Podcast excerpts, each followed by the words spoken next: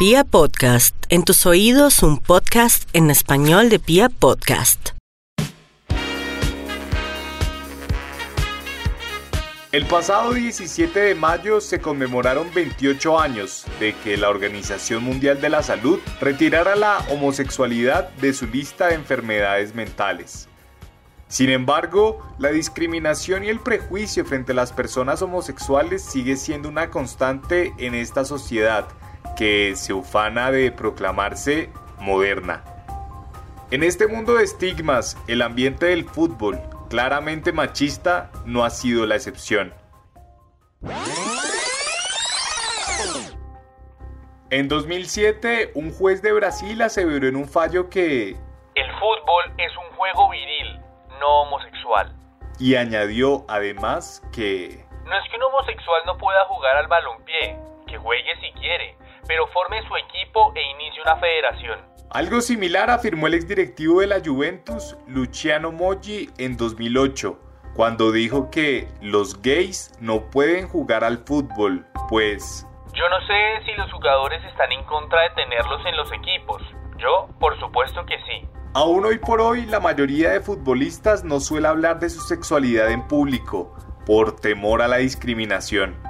Por eso, figuras mundiales como Antoine Griezmann y Olivier Giroud han tomado la voz en defensa de los derechos humanos y aseguran, con impotencia, que es imposible declararse homosexual en el fútbol. En el episodio de hoy hacemos una mención especial a esos futbolistas que han eludido la condena del silencio que impone la sociedad y se han declarado abiertamente homosexuales. Con ustedes, Fútbol para Todos. Bienvenidos. Porque los partidos de fútbol comienzan antes de los 90 minutos. Porque sabemos que es mucho más que un deporte. Y porque la pelota nunca se detiene. Aquí comienza detrás del balón.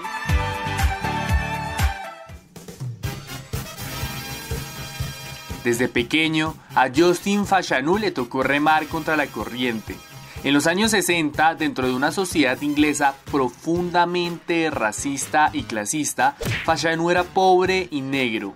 Abandonado por sus padres, fue a parar junto a su hermano en un orfanato del cual saldrían cuando una familia de clase media los adoptó. Después de iniciar su carrera futbolística en el Norwich City, Fashanu se convirtió en 1981 en el primer futbolista negro por el que un equipo desembolsaba un millón de libras. Fue el mítico Nottingham Forest, dirigido por Brian Clough, que decidió apostar por ese joven que ya deslumbraba por su efectividad goleadora.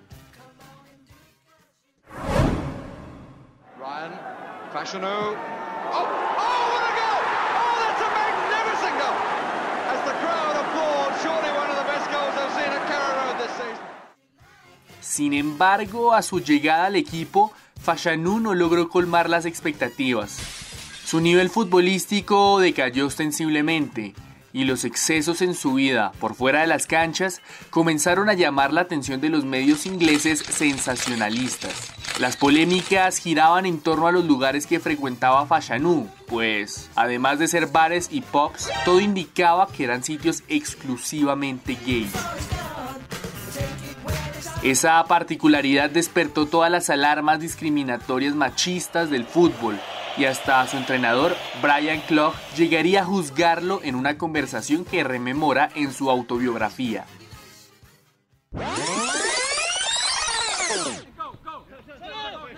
A ver, Justin, ¿a dónde vas si quieres una rebanada de pan?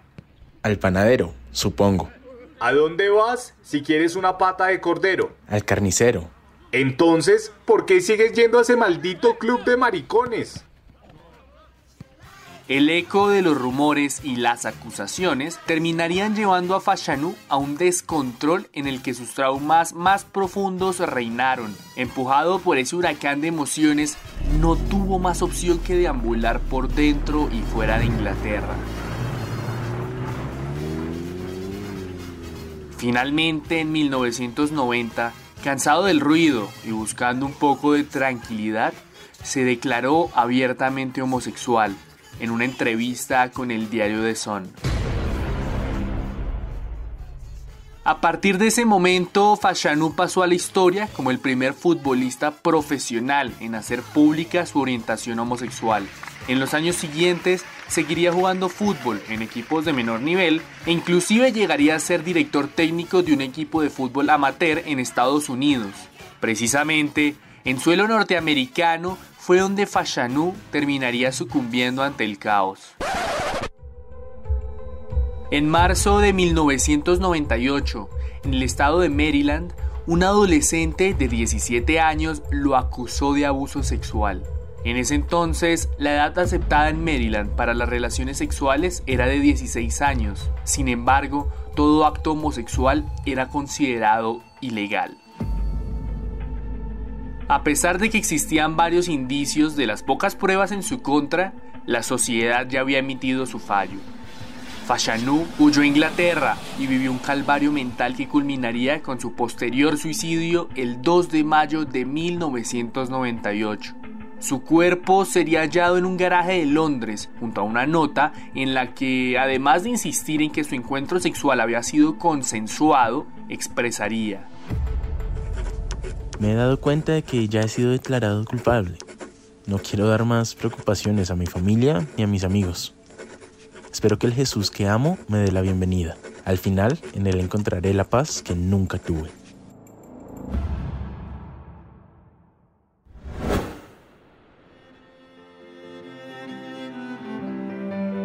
El 2013 fue determinante para el ahora exfutbolista estadounidense Robbie Rogers. Tras su paso por la selección nacional y equipos como el Columbus Crew y el Leeds United, a sus escasos 25 años, Rogers hizo dos anuncios simultáneos. Declaró ser homosexual y a su vez se retiró del fútbol. En su blog personal escribió que el fútbol era su escape, su propósito y su identidad, pues el fútbol escondía su secreto. Con el tiempo volvería a jugar con Los Ángeles Galaxy y se retiraría definitivamente en 2017, el mismo año en que contrajo matrimonio con el guionista de cine Greg Berlanti.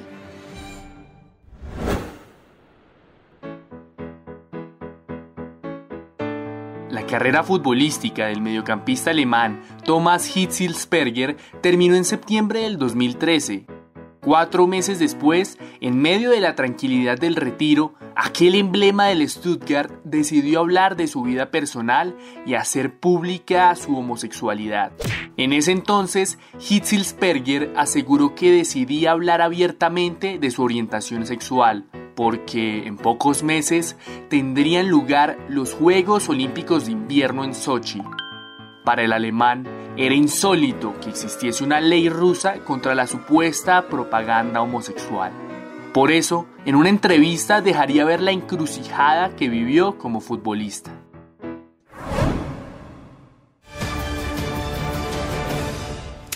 ¿Alguna vez se ha avergonzado de ser homosexual? ¿Por qué iba a hacerlo? Pues usted mintió durante años. Mire, una cosa es mentir y otra, muy distinta, guardar silencio. Ya sabe usted que la presión puede ser enorme.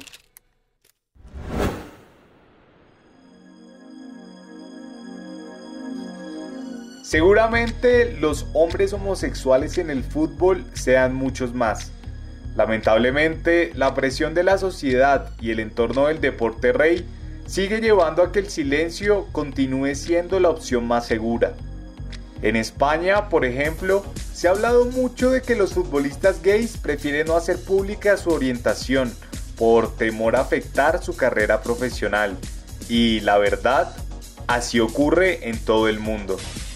La situación es tan preocupante que, por ejemplo, en Qatar, la sede del próximo mundial, la homosexualidad es considerada un delito que merece penas de cerca de 5 años de prisión. Hay que ver qué pasa con el fútbol, pues sin lugar a dudas, el prejuicio sigue siendo tortura en el mundo entero. Esperamos verdaderamente que llegue el día en que ni siquiera importe la orientación sexual de las personas, pues ya es hora de que la sociedad entienda que no puede ser juez de la personalidad de los individuos.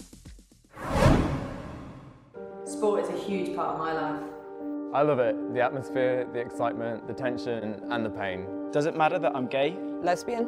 Bi? Trans? No matter who you are. Let's all stand together against homophobia and show the world that sport is everyone's game. Los invitamos entonces a que nos sigan y nos cuenten en arroba balón detrás en Instagram qué creen que podría ayudar para reducir la discriminación sexual en el fútbol. En ocho días, un nuevo capítulo de Detrás del Balón. El trasfondo del fútbol en un solo podcast.